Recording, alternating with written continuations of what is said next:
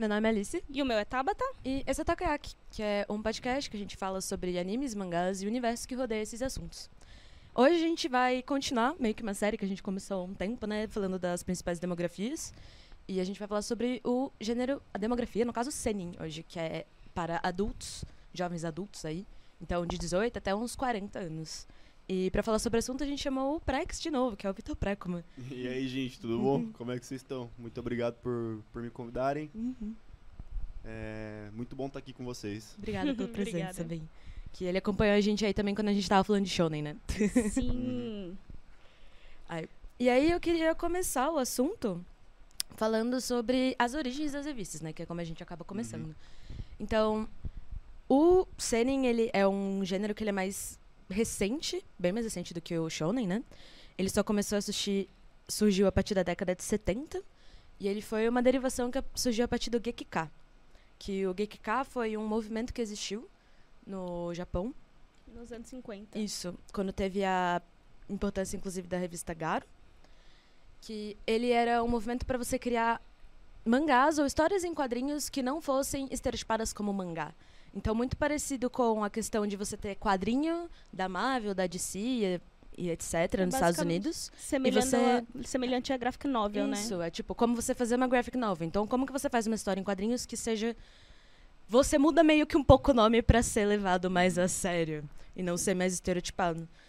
Tipo, resumindo bem por cima, né? Mas foi um movimento que eles aproveitaram para tratar de assuntos mais sérios, mais psicológicos, poder pôr mais gore nas histórias. E meio que isso foi o precursor que a gente teve da, do gênero, da demografia do gênero seinen, né? Sim. Então, quando você pega a principal diferença entre os dois, é a questão de conteúdo maduro. Então, quando você chega num seinen, você pode tanto ter personagem que é novo em vida escolar, quanto mais velho na vida adulta, mas a maneira que você vê o assunto é de um olhar de um adulto, geralmente. Por exemplo, eh, se você tem uma coisa que, mesmo que se passe no ensino médio, geralmente não é tratado, é tratado com maturidade de uma pessoa adulta vendo aquilo. E com a noção que, às vezes, quando você é adolescente, você não entende seus sentimentos bem o Com suficiente. certeza não. Pra, tipo, realmente conseguir, conseguir levar essas coisas a sério, né? Uhum. Então, basicamente, os seinens, eles têm gêneros diversos, assim como shounens e shoujos, que a gente comentou nos é, vídeos passados. E eles abordam mais a questão de ação, fantasia, é, sci-fi, que é fi- ficção científica, e comédias e esportes. Esse é basicamente o que o público mais adulto realmente consome, né? Sim. É, uma coisa também que você vê. Tem algumas revistas que elas são mais voltadas para histórias do dia a dia, tem umas que Sim. são voltadas mais para ficção científica. Isso é uma coisa legal de ver, assim, também. E a gente vai comentar sobre isso Uhum. quando tiver pontuando realmente cada revista, né? Uhum. Sim. E uma coisa que, pra gente, que é do ocidente, não faz muita diferença quando a gente vai ver o que é um seinen, o que é um, é um shonen. Porque a gente tá lendo tudo com o nosso... é, com as letras... Não lembro. É alfabeto... É Furigana. árabe, é fa- árabe A- o nosso? O nosso é romanizado. Isso, nosso é romanizado. E eles, tipo, tem uma diferença, que se ele é. Se a furigana é usado ao invés de kanji. No- Porque. Eu não sei dizer porquê, mas você sabe melhor, eu acho. Sim, é porque a faixa etária é, dos shoujos, é, é, shoujos e shounens no Uhum. geral, né? Elas são mais baixas, são para o público mais jovem. E nem sempre o público jovem entende a um ka- kanji específico, um, o significado que o autor quer passar. Então, eles colocam o furigana, que é o katakana, o hiragana, é, em cima do kanji para determinar que palavra é aquela, porque um kanji pode levar vários significados, né? Então, basicamente é por isso. Nos seinens não vai furigana exatamente porque o público mais adulto consegue interpretar melhor qual que é o kanji Uhum. utilizado, né? E eu acho que também você abre uma questão de liberdade poética para o autor, né? Ele Sim. consegue colocar uma coisa e às vezes a palavra pode ter mais de um significado. Pode ser um- uma coisa mais ambígua, né? É, e você quer justamente focar nisso. E é uma, você não conseguiria fazer isso se você colocasse algo um que determinasse, né? Jovem, sim. É, quando a gente fala de seinen, a gente tá falando de uma demografia que vende muito, assim. Quando você pega shonen, é que shonen não É tem como, é o mais vendido. Mas se você for pegar os títulos mais vendidos, todos os acima de 20 milhões de vendas, né? Sim. De cópias vendidas. São 133 títulos no total. E o Senen tem 54 títulos. Só que aí você tem que levar em conta também que na conta tem algumas obras que passaram por transição. Então Uhum. começou como shonen e depois virou seinen. Tipo, que é o caso de Jojo, até Vinland Saga, os primeiros capítulos foram Sim. publicados na, na acho que na Shonen Jump mesmo, antes de ir pra Young Jump. Então tem vários títulos e várias coisas que acabam mudando. Então, esse 54 tem um asterisco. Sim. e são mais ou menos 40% dos títulos, de todos os títulos que venderam mais que 20 milhões, né? Uhum. Que se você comparar com o Shoujo, que é triste, 16%, É. é bem pouquinho. E o Shonen são tipo 65, tipo um absurdo. Não, se você somar tudo, não vai dar 100, gente. Porque tem overlap. meio. Tem outros, outros, outras demografias no meio também, Isso. né? Outros tipos de público nessa contagem. Uhum. Então, tem aqui os títulos com vendas de acima de 50 milhões de cópias, que é Gogo, que é, é Gogo 13, né? Que, Não- inclusive, é o Senen, é o segundo mangá mais vendido do mundo. Mais antigo e ainda é em produção. antigo. E ele ainda tá em produção. Inclusive, ele é o mangá com mais volumes que, tipo, no mundo. Tanto que ele é o que tem o recorde no Guinness por conta disso. Uhum. Sim. Ele é o que mais vendeu depois de One Piece. Sim. E ele continua sendo é, publicado mesmo depois da morte do autor, né? Que ele Isso. morreu em 2021 e ele não queria que a história fosse interminada, né? Ele falou, quero que continue a história mesmo depois que eu morro, assim, né? Sim. E a história, ela tá sendo publicada desde 1968. Então tem, eu acho que é uma, deve ter sido provavelmente uma das primeiras histórias publicadas na revista e só veio continuando, assim, né? Tá aí até hoje. Uhum. Aí, outra obra que tá aí é Oi Shimbu, que eu não conhecia. Uhum. A terceira é Jojo, que eu coloco um grande asterisco. Porque até a parte 7 de Jojo, né? Então, da década de 87, tipo, de 87, que foi quando começou a ser publicado, até, tipo, 2011, mais ou menos, era um show, era um shonen. Então, é meio difícil você falar. botar, botar o pé no chão, falando, não, que é o mais vendido. É um seinen, né? Exato. Hoje em dia é, é, É. de fato. O que, inclusive, abriu espaço para eles falarem de assuntos muito mais sérios e com muito mais profundidade. Sim. Sim. E poder focar, ter mortes muito mais absurdas Tenebrosas. e violentas, É. tenebrosas, assim. O que eu gosto. então, gosto bastante. Aí, depois a gente tem, em quarto, Kinetic Case Files, que eu acho que também não é muito conhecido daqui. A Mas gente ele é desde comentou, 92? acho que no de Shonen também. Porque passa É, pelo mesmo é. caso. Sim. É. Aí tem Kingdom, Capitão Tsubasa, que eh, começou com... Como, conhecido como super campeões aqui, Exato. a Porque ele começou como shonen e depois, acho que... Quando tem... A partir de um arco, que eu acho que é Road to alguma a Copa coisa... do Mundo de 2002. Isso. A partir disso, ele passa a ser publicado como seinen. É, a gente comentou sobre esse também no anime de esportes. Uhum. É, é brabo. É bom. E o sétimo é Vagabond, que foi publicado entre 1998 até 2015, está em hiato. Volta, por favor. É que o autor tá fazendo várias coisas ao mesmo tempo, né? Ele tá Sim, sempre escrevendo sim, um monte sim. de mangá. Sim. E aí, às vezes, ele dá preferência pra outras coisas, né? É. E a gente sofre. Falou recentemente que vai voltar. Estamos esperando aí, senhor Inoue. Volte, por favor. aí tem Kinnikuman, é, Crayon Shin-chan.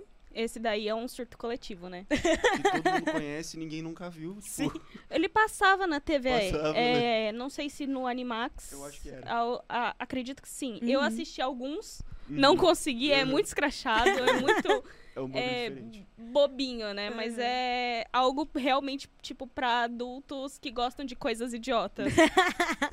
Acho que eu vou ver. É, o traço, ele é todo estranho e... Caricato, né? Ele é caricato e Uhum. geométrico, né? Ah, legal. Uhum. Eu adoro ver uns traços diferentes, inclusive. Tô com meu volume de ping-pong parado na minha... cu- Tipo, Ah. lá na minha estante. Eu quero muito ver, porque o traço é bem diferente, né? Uhum. Aí, em décimo primeiro, a gente tem Bad Boys. E o décimo segundo é Berserk. Que é aí, um dos mais consagrados que a É. gente tem entre todos os senens, que é um dos mais conhecidos. Uhum. E esses são todos os títulos que a gente tem, que são vendidos acima de 50 milhões de cópias, né? São esses 12. Aí os outros 54. Eu separei alguns que, tipo, são os que a gente mais conhece, que também estão na lista. Tem Tokyo Ghoul, 20th Century Boys, One Punch Man, Parasite, que eu não sabia que era antigo, porque o anime é super recente. Sim. Mas o mangá, ele é, tipo, sei lá, década de 90. Caraca, eu não Ele, tipo, sabia. é, tipo, ele tem. Ele é bem mais antigo, assim, tem a data certa em algum lugar por aqui. É.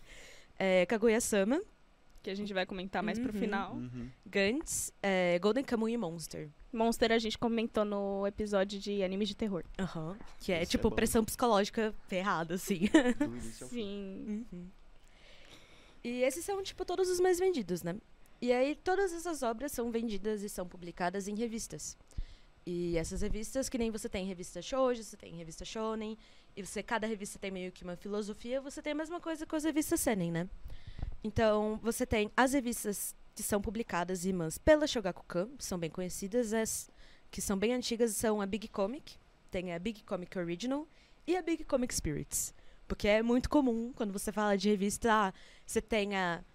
Você tem a Shonen Jump, você tem a Ultra Jump, você Uhum. tem a Young Jump, você tem a Monthly Young Jump, Weekly Young Jump, é a mesma coisa. Tem Você pega- muitas revistas. São sempre, tipo, várias irmãs, cada uma. E geralmente o que diferencia é Lançamento. lançamento, quanto de quanto tempo que você tem a revista sendo lançada.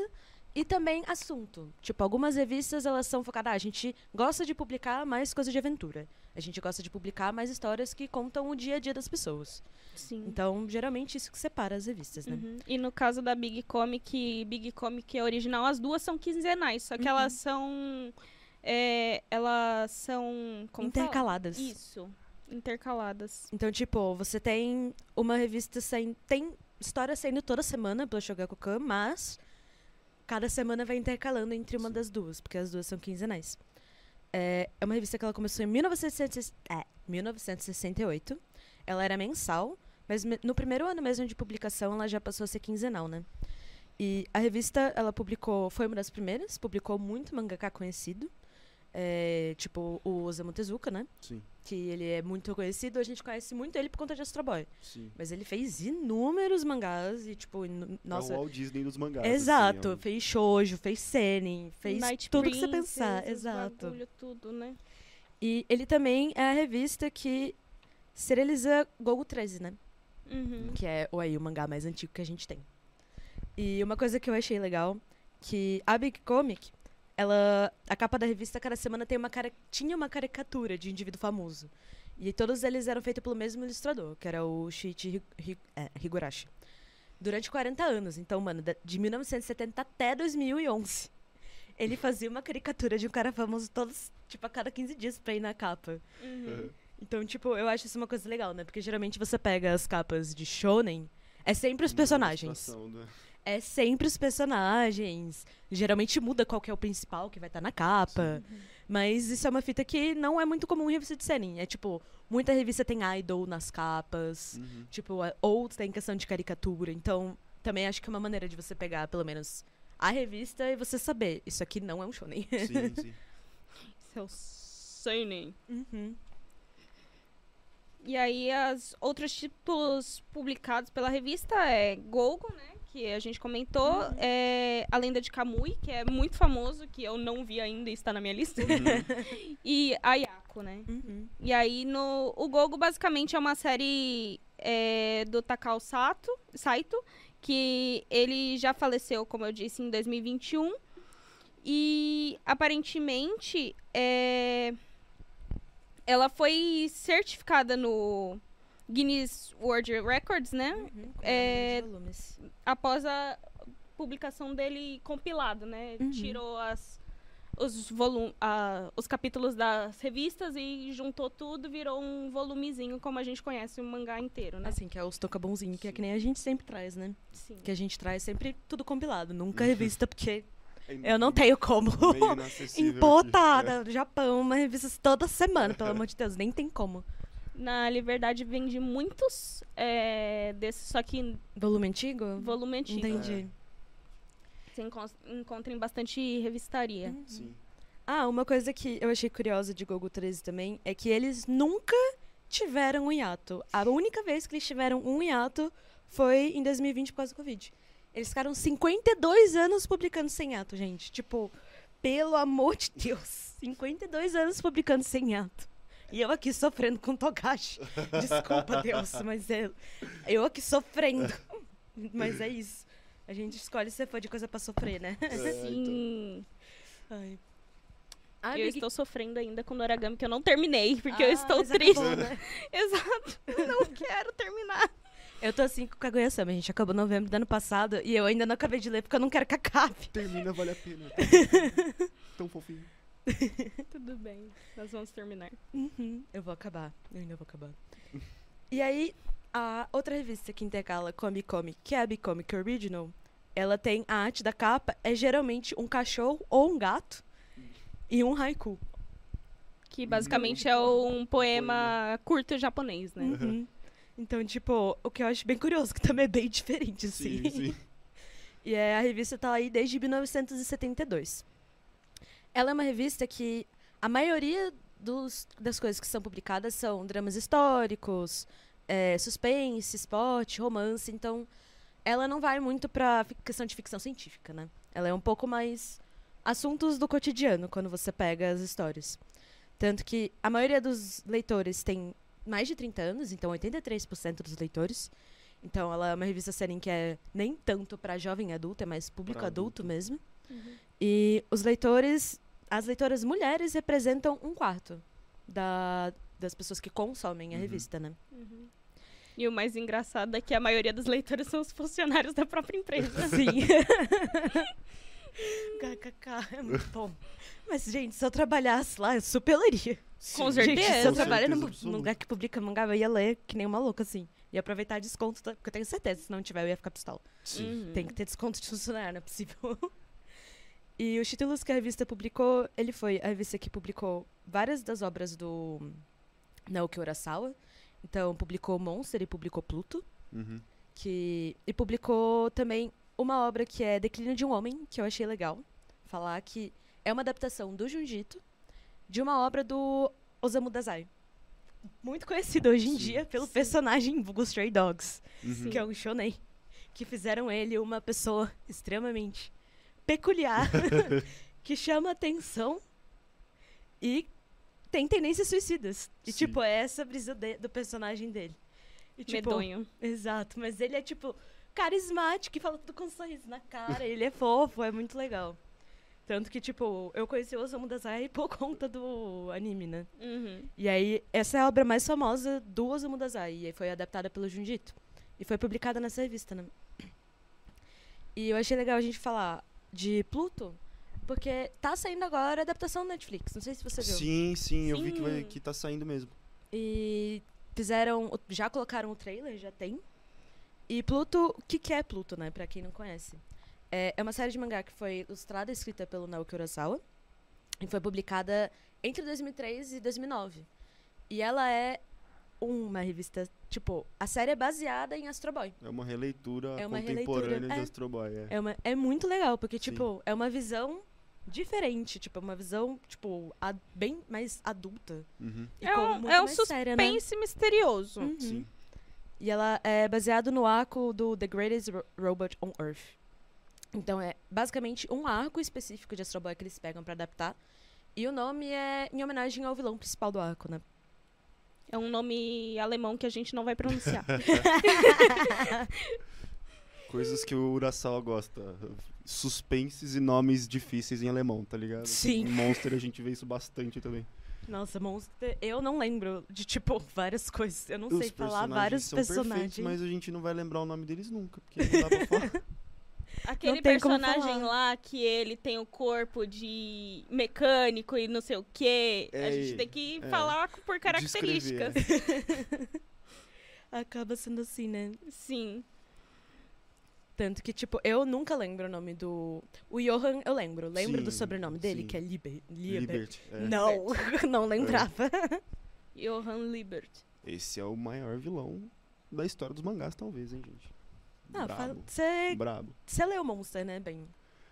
Monster foi. Monster e Vagabond foram, tipo, duas das obras, assim, que, tipo, me fizeram ver que mangá era mais do que Dragon Ball e Cavaleiros do Zodíaco, sabe? Aham. Que, tipo, quando eu, eu crescendo, essas foram as- eram as duas obras mais importantes ali da, da, da minha época. Uhum. E, tipo, começaram a publicar Monster e eu fui atrás desse negócio e foi tipo. Cara, explodiu a minha cabeça assim. Eu falei, velho, Uhum. vai muito além.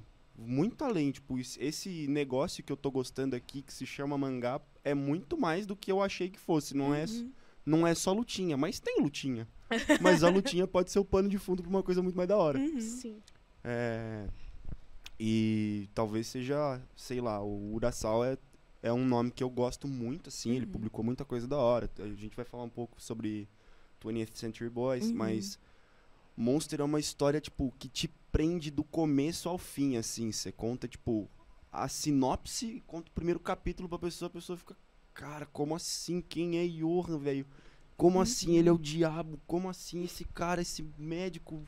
É absurdo, assim, é Sim. sensacional. Tipo, eu lembro de ver o primeiro episódio e ficar. Gêmeos, creepy, esquisito. Uhum. Mate, Essa- mate o monstro. Mate, mate o monstro, tipo, mano, você já, você já começa a ficar assim, mano, ih, bagulho esquisito, não, não tô achando, essas crianças estão me assustando. E não fica melhor, só fica, fica mais melhor. assustador, velho. Só vai piorando, tanto que eu acho que eu parei no episódio 6, porque eu comecei na pandemia, Uhum.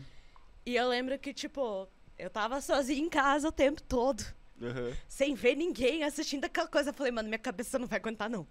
Você fica paranoica, né? É, É, fico, você fica, meu Deus do céu.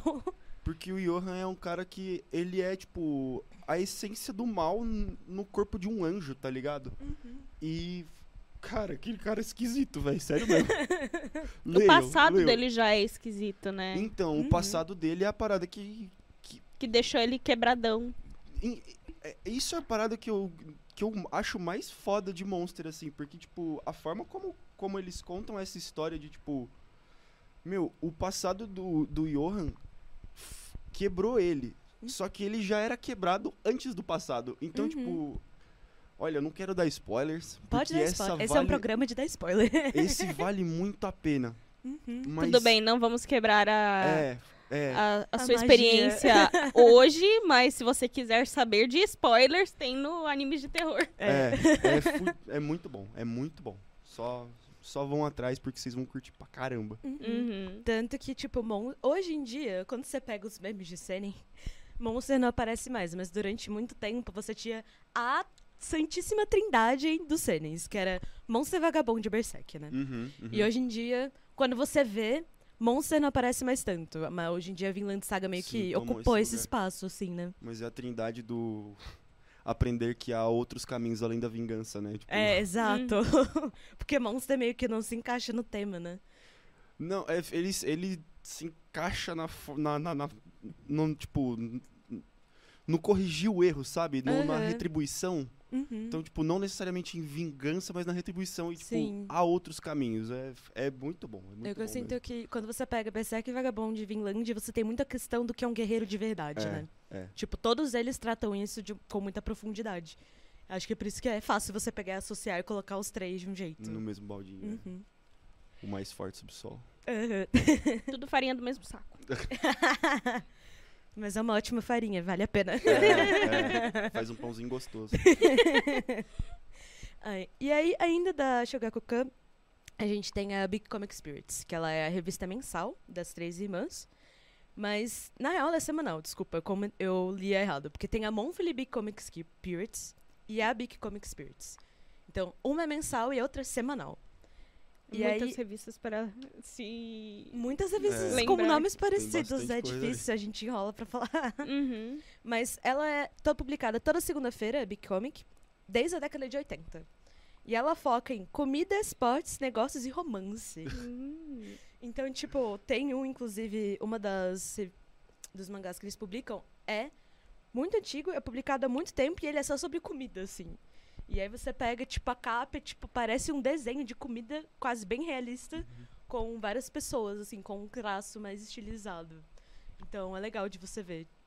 Que também tem anime de comida que é seinen, mas a gente não vê muito animado, mas eu fiquei curiosa. Uhum. Porque. Se eu gostei de Food Wars, que tem muita é bem paspalhão, Sim. mas interessante, talvez ler alguma série sobre comida se fosse algo que eu fosse gostar. Uhum. Então, quando eu tava pesquisando, eu fiquei, tipo, bem interessado, assim. E a revista Imã, que é mensal, ela é bem mais recente. Ela é desde 2009 que ela existe, né? Sim. E aí, a Big Comic Spirits publicou a Washi, que é que você sempre me fala pra mim. É absurdo. Se você gosta de mangás e você gosta de futebol, leia o Ashi. Sério Uhum. mesmo. É assim, retrato realista de como é o futebol de base. É Uhum. muito foda. Uhum, Já Chique. recomendei pra amigos que gostam de mangá que adoraram, uhum. amigos que gostam de futebol e não gostam de mangá e também adoraram. Uhum. Assim, vai vai fundo. Vale a pena. É, publicou também é, o Ishimbu, o Yasumi Pum Pum. Um que tá por- sendo publicado agora pela. Eu sempre vejo o nome e eu sempre fico intrigada com o nome. Tá sendo Muito- publicado É pela. um trava-línguas quase. Exato. Pela JBC, que é Dead Dead Destruction. que é, é. É um título gago. Exato. Aí tem Ping Pong também. Foi publicado por lá, que tá lá. Tá na minha estante, tô esperando ler, quero ler. É, 20th Century Boys e 21st Century Boys, que é meio Uma que continuaçãozinha. uma continuaçãozinha, meio que um epílogo, né? É. Que é tipo, acho que deu só dois volumes, Sim, alguma coisa mesmo. assim pra meio que fechar a história. É um especialzinho. Uhum. E aí a gente tem ali, ó, o Ayasumi Pum Pum. Bem destacado, bem amarelo. Ele, Linda ele, edição. ele se destaca por si só, porque as capas são lindas, gente. Uhum. São sete volumes no total. E basicamente a história é sobre uma criança normal que vive numa família disfuncional. E quando isso Uhum. acontece, a pessoa fica disfuncional também, né? Uhum. Porque você tem uma relação externa com base no que você vive dentro de casa, né? Então, meio que a- uma criança que vive numa família que não tem muita. É, não, não é muito normal, Uhum. a criança começa a não ficar muito normal, né? Uma Sim. consequência. Então, é basicamente como essa criança vive, as consequências da, de como a família dela é, se trata dentro de casa, né? E o romance amoroso dela, como ela projeta isso pra fora, né? Sim. Então, tipo, é um anime muito. Um, um mangá muito profundo que vale a pena é, ler, né? Eu li até metade, eu fiquei tipo, meu Deus do céu, não consigo mais ler. Destruída. Estou, estou destruído. É esse é o motivo de eu ainda não ter lido, inclusive, porque eu sei que é bem pesado. É, então. E, tipo, eu acho muito legal também a questão de que o Pum Pum é literalmente um passarinho. Ele, todas as pessoas são humanos. Sim, E ele é um passarinho, né? Uhum. essa é uma representação muito legal, porque meio que você generaliza. É tipo o personagem de Shounen Beres que é genérico. Ah, sim. Aham. ele é uma criança genérica. Tipo, Uhum. você pode encaixar qualquer coisa aqui, tá ligado? Sim. Qualquer pessoa pode passar por essa situação. Uhum. Então, meio que é uma jogadinha, assim, de Uhum. interpretação. Eu acho isso muito legal. Uhum. Sim. E uma coisa que eu já vi alguns painéis, assim, que eu fiquei, haha, meio traumatizada. Mas, tipo.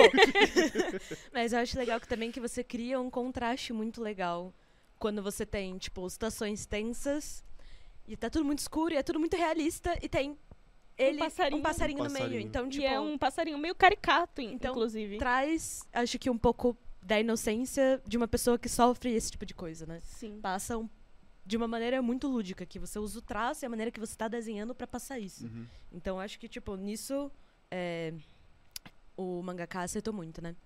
Que é do, foi escrito pelo Inyo Asano e foi escrito e ilustrado entre 2007 e 2013.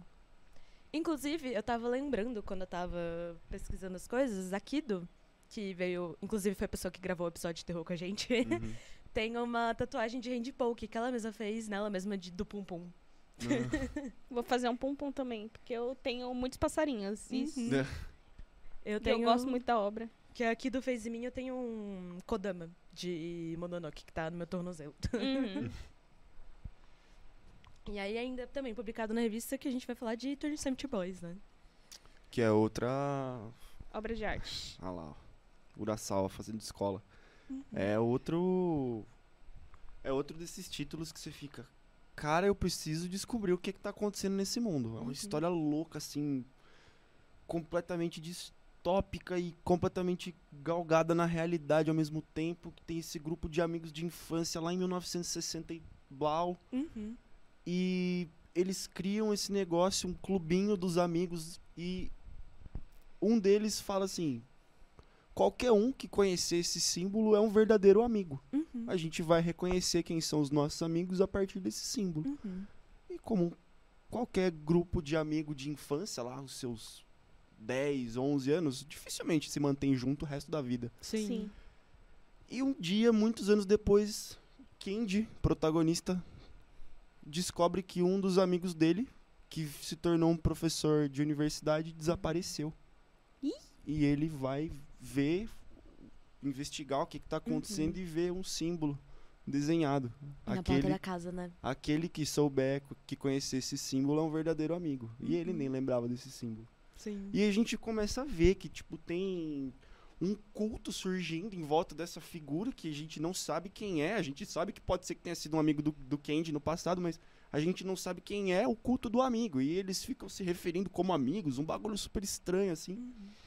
E é essa parada. Esse cara começa a ganhar um poder político absurdo, um poder uma, uma influência social muito grande. E a grande parada é essa. Quem é o amigo? De onde esse cara veio? Como é que ele tem o poder que ele tem? Porque ele tem poderes reais, poderes. Sim. Ele levita, sabe? Ele faz coisas. Ele é paranormal. Ele é paranormal. E, cara, assim, em, estrutura narrativa é um bagulho muito louco, porque é uma, Uhum. ma- uma narrativa super não linear, assim, Sim. se passa em várias, não continuidades, mas vários períodos do tempo diferentes. Então a gente Uhum. acompanha um Ken de criança, a gente acompanha um Ken de adulto, a gente. Cara, o Urasawa, ele é tão bom no que ele faz que ele, no meio do, do mangá, muda o protagonista e você fala, foda. Uhum. Você não liga. Acompanha, tipo, o- esse outro protagonista que surge com o tempo. Outra obra que, assim, é absurda. Uhum. E o do 20th, 21st Century Uhum. Boys entra como, como um epílogo, como você disse, pra, Sim. pra, pra concluir esse arquinho, assim. Pra, Uhum. tipo, o que, que aconteceu depois do fim, sabe? Sim. Os dois são... Assim, tipo, junto com, com Monstro e Vagabond, foi o que eu fui atrás depois pra, Uhum. pra continuar nessa estrada. E eu recomendo pra caramba também. Uhum. E eu acho legal. Foi publicado entre 2006 e 2007, 20 Century Boys. Uhum. E o. Quer dizer, 20, 21st. E o 20 Century Boys foi de 99 até 2006. E é legal que tem toda uma brincadeira com a virada do milênio, né? Sim, sim. que tipo, sim. ah, o mundo vai acabar antes de virar o milênio. É meio que. É um a- acontecimento é que a- importante na narrativa, o ano Então, 2000. É bem legal, porque foi uma coisa que foi, aconteceu na época, né? A Uhum. galera tava noiada de que Sim. o mundo ia acabar, que ia resetar Aham, todos os sim. computadores quando chegasse no do milênio 2000. Tá tipo, ia Isso aconteceu também em 2012, né? Então, tipo Sim, assim, cara. são surtos que acontecem na humanidade, Tem realmente. que ter pra galera, acho que o mundo vai acabar assim. Sim. Então é legal, tipo, ele pegar a oportunidade dessa época pra fazer uma obra que é isso. Como que. O que aconteceria se realmente alguém falasse, tipo, beleza, eu vou fazer o mundo acabar quando o milênio virar, né? É, Esse mangá foi importante pra eu perceber uma coisa que, que é exatamente isso que eu comentei um pouquinho atrás, que é como essas histórias, elas pegam acontecimentos que, tipo, não necessariamente são muito verossimilhantes, não Uhum. necessariamente são tão pé no chão assim, pra tratar de um assunto mais denso no plano de fundo, sabe? Pra ter um subtexto muito mais profundo. Então a gente vê nesse mangá um bagulho muito interessante de, tipo, essa essa discussão eterna entre o adulto e a criança, sabe? Uhum. De tipo, caramba, o que que o que que meu eu criança olharia em mim adulto? O que que ele veria em mim? Ele, tipo, veria o cara da hora que realizou os próprios sonhos, que virou astronauta, ou, que-. Ou ele daria risada de mim e acharia que eu sou um adulto tontão, sabe? Olha lá que babaquinha trabalhando, sabe? Tipo, ele trata desse tipo de coisa, assim, de uma forma muito, muito profunda Uhum. e muito complexa, Aham. com um... Só que num, num plano atrás, sabe? Sim. Então é, é muito bem escrito, assim. As narrativas do Urasawa são muito bem escritas, cara. Uhum. Muito bem escritas mesmo. Tem um, toda uma finesse pra você conseguir tratar de tantos assuntos assim, com, uma, com essa sensibilidade. É. E ainda tem uma história que é, é, é entretenimento. É que te tá instiga, ligado? Né? É É. legal. E eu gosto de. ter- eu- uma coisa que eu gosto é que, tipo, é sci-fi, mas é tudo calcado no mundo real. Então é Uhum. muito fácil de você entrar de cabeça e se enxergar no lugar daquelas Sim, pessoas. sim. Então, tipo, você cria uma conexão muito forte com a história. Eu acho isso muito legal. E aí Eu tem que- outros títulos publicados na Monthly Big Comic Spirits, né? Uhum. Que é a mensal. Que é Azel Kane e Gente, Eu só sei falar Kenny inglês.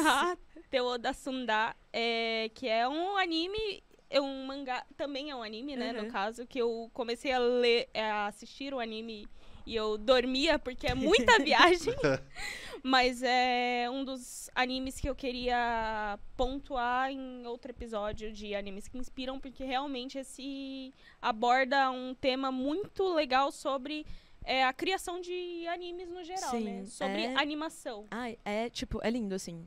O anime é um dos, nossa, um dos mais bonitos que eu já vi. Eu via com o olhinho brilhando, assim, tipo, Sim, meu é. Deus do céu. Existe um anime sobre anime. Anime sobre anime. que realmente fala sobre como que faz, tipo, porque é legal que mostra de uma maneira muito lúdica o processo de criação, assim, o que eu acho legal. Então você tem contra a história de três meninas que estão no fundamental e elas querem, tipo, uma delas sempre sonhou em fazer um anime, tem várias ideias, sempre desenhou.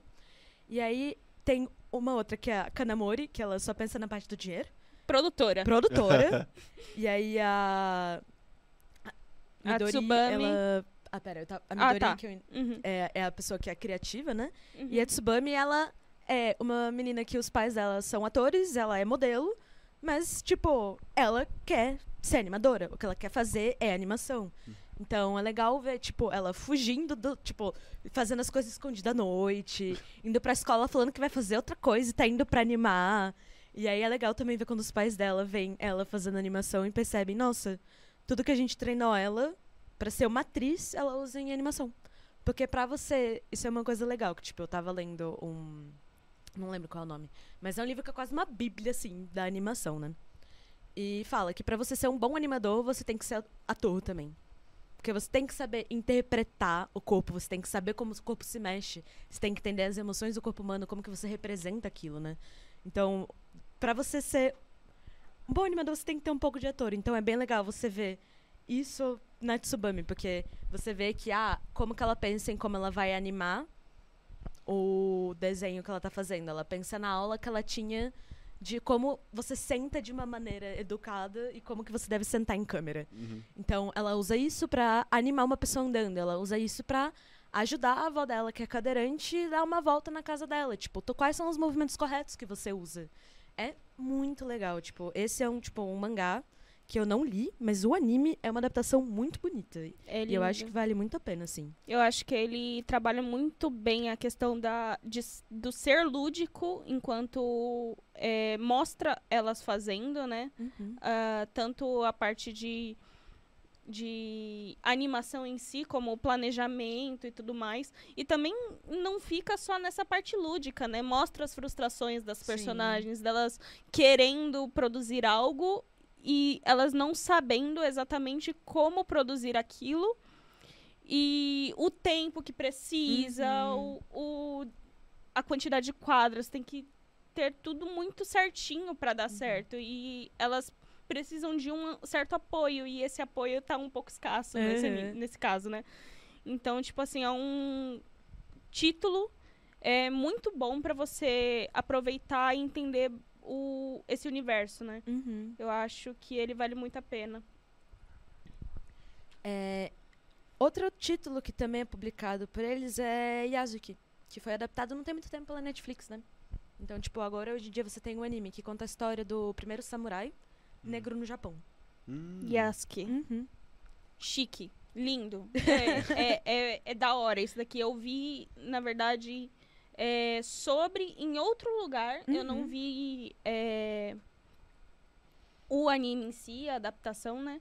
Mas isso daqui aparentemente é uma história que ela realmente aconteceu, né? Baseada Sim. em fatos reais. Então, tipo, existe uma questão histórica aí. É- Uhum. É, para adultos. Porque pessoas mais adultos se interessam por esse tipo de contexto, né? Esse Sim. tipo de é, entretenimento. Você pega uma história que Uhum. se baseia em algo que realmente aconteceu. Então, meio que, tipo, você tá aprendendo Sim. com o próprio entretenimento, né? E eu também acho que, tipo, geralmente, quando você pega animes que o assunto é guerra, você tem que fazer pro público adulto pra você Sim. realmente conseguir falar com Sim. profundidade, porque você não pode meter pra uma criança e traumatizar ela pro resto da vida. Se Sim. você for É. falar guerra de uma maneira séria, né? Sim.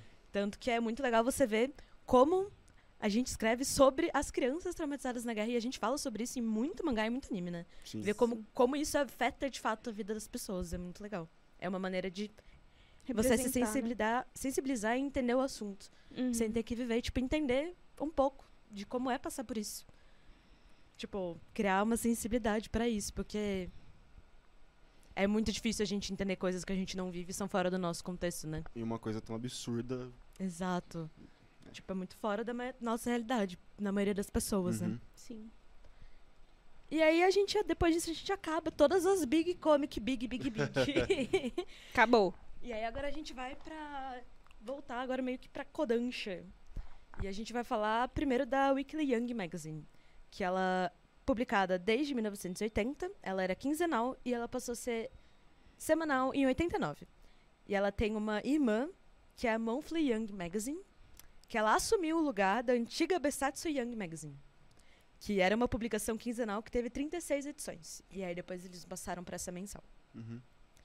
E aí você pega os títulos publicados pela revista, tem tipo desde Alguns da hora. consa- títulos consagrados, como tipo Akira, Ghost in the Shell, Initial D, que são tipo mais antigos, quanto coisas que são é, mais conhecidas, mas mais recentes, né? Tipo Shobits, é, Holly, Kissis, que eu Esse coloquei, anime deve falei, ser proibido. Esse e Prison School são, são duas obras que eu falo. Ou- É, apaga da existência. Assim, que, cara, não. não Mas eu cara, achei não. que, mano, eu tenho que colocar que é a mesma revista que publicou Akira, publicou Como Prison assim, Kissis, tá ligado? A revista que publicou o Great, Teacher Onizuka. Onizuka. Isso, mano, que, meu Deus, não, cara, Sim, muito mas errado. no muito caso errado. é o Great Teacher Onizuka só, que é a continuação. Aham. Hum. Porque o original O era. Esse é um Lost. dos casos, que o original era Shonen, a continuação virou um seinen. né? Uhum. E também foi a revista que publicou Backstreet Goku, Do- é, Goku Dolls, né? Que também é um surto, né? E também é um surto coletivo, gente, pelo amor de Deus. Esse é aquele anime mangá que fala sobre é, membros da Yakuza que foram pra. Submetidos forçosamente a uma, Tailândia? é, uma cirurgia de mudança de sexo pra virar idols. E fazer dinheiro pra Hum. máfia. E fazer dinheiro pra Yakuza. Mas aí- esse tem um teor bem, bem cômico e legal. Sim. Esse, esse eu aprovo. Eu, eu acho legal que, tipo, um dos dubladores, eu não aguento, que ele é dublado pelo dublador de Jotaro. e aí, é, tipo, quando ela. Quando é, tipo, ela tá de idol e tá fazendo as coisas, tá falando, ai, com a vozinha bonitinha, assim. E aí, tipo, na cabeça é a voz do Jotaro falando. Ore. Exato, mano, é muito, muito, muito bom, gente. É muito engraçado. É do Netflix, inclusive. Yara, É bem, escracha é bem escrachado. Esse anime é muito bom. É... Só quero pontuar de novo. Canceláveis, tá? Kisses. Não, não, Elimina. É. Prison School dá pra engolir, só que é um negócio muito medonho mesmo. Gente, É eu absurdo. tem uma assim. cena absurdo. desse anime que, tipo, eu nunca assisti. Mas você tem uma cena do anime que sempre aparece. Que são é a do dois... banheiro? É a do banheiro, claro. Porque são os dois caras pra pegar o sabonete no banheiro. E aí uma pessoa vê fora de contexto e ele fica, tipo, muito chocado, achando que eles estão, tipo, basicamente transando no banheiro, Aham. assim. Só que não, tá ligado? Eles realmente estão só. Só que é tão engraçado as reações e as expressões. É tipo assim, Eu o sabonete. Você que sabe o que vejo. acontece quando cai o sabonete, né? Exato. A piada muito já vem pronta. É muito bom, gente. Tipo, é, tipo, é muito icônico, assim, ó. Tem várias coisas que acontecem em Prison School que você vê, tipo, que são memes que eu falo, nossa, de onde que é isso, né? E é sempre de lá. Os absurdos. Muita piadinha com, es- com, com, com prisão e, Uhum. e a escola em si, né? Uhum. Que a Sim. escola é uma prisão, né, no caso. E aí a gente tem Shobits, que é um título que eu assisti o anime. É não também. recomendo, recomendo o mangá. O mangá é muito bom, o anime eu nunca vi. O mangá ele é mais completo, né? Pelo que eu fiquei sabendo. Mas ele, basicamente, ele é- uma história que serve de crítica pra falar sobre a sociedade japonesa que não tem muitos con- muito contato humano Uhum. e substitui por robôs que Sim. parecem humanos, né? E Sim. esses Não sabia que era sobre robôs isso. é, É, é basicamente isso. Uhum. E é, esses robôs, eles podem fazer tudo por você. Eles Uhum. podem ser sua empregada, podem ser um membro da família, que eu achei, É eu acho loucura, isso né? uma abordagem muito medonha, porque, Uhum. Por exemplo, tem um personagem que é o Minoru, que ele te- tinha uma irmã que faleceu. E aí ele comprou esse Persocon, né? Que é como chama- é, se chama os androids Uhum. De Showbits. Que ele programou pra ter as, as mesmas características da irmã falecida dele. Então, tipo assim, é um negócio muito estranho. Sim. Uma, uma, uma crítica Tipo- social muito profunda, assim, Sim. à, à sociedade japonesa. Sim. É, Tipo, como que as pessoas lidam com o luto, né? Sim, como deixar sim. uma pessoa ir Como a embora. gente lida com o próximo, tá ligado? Sim. Porque é exatamente isso. Tipo, eles substituem o contato humano por, por humano robôs. por Por uma robôs máquina. mesmo. é. Uhum. E meio que isso não é uma abordagem que você faz pra um adolescente, uma criança, né? Uhum. E fora que também tem algumas cenas que são mais eti, né? Sim, tem umas E- nudezes e tal. né? Sim. Então é realmente uma história pra adultos mais interpretativa. Uhum.